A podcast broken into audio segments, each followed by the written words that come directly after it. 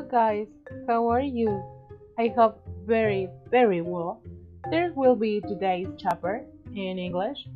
So, and excuse me, my pronunciation is not correct. Uh, remember that you can contact me on Facebook como Bajo la Piel.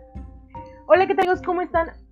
Sean bienvenidos a un nuevo capítulo de Bajo la Piel. Yo sé que los tengo muy, muy abandonados, pero en esta ocasión este episodio es muy especial.